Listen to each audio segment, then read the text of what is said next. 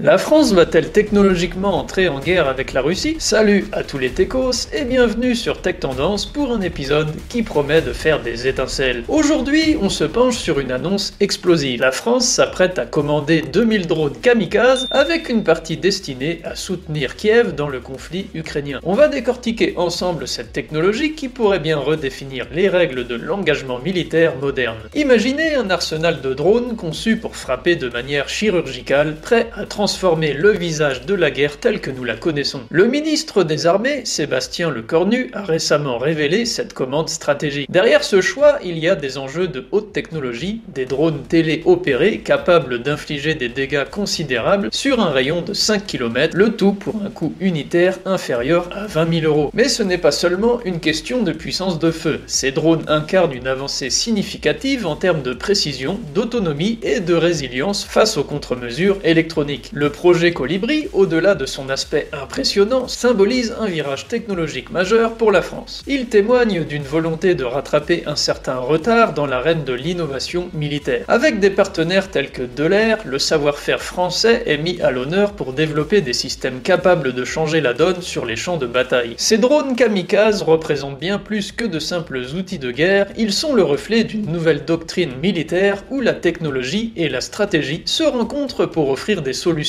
adaptés aux conflits contemporains. Résistants au brouillage, capables de mener des frappes précises, ils offrent un avantage tactique sans précédent. Alors, que doit-on penser de cette initiative? La France doit-elle continuer d'investir sur ce terrain? Marque-t-elle le début d'une nouvelle ère pour la défense française et plus largement européenne? Votre avis m'intéresse, partagez-le en commentaire et j'y répondrai. Si cette analyse vous a captivé, n'oubliez pas de liker et de vous abonner pour ne pas manquer nos futures explorations sur toute l'actu tech. Sur ce, continuez à vous questionner, à explorer et à vous informer. A très bientôt pour de nouvelles aventures tech. Prenez soin de vous et bye bye les techos.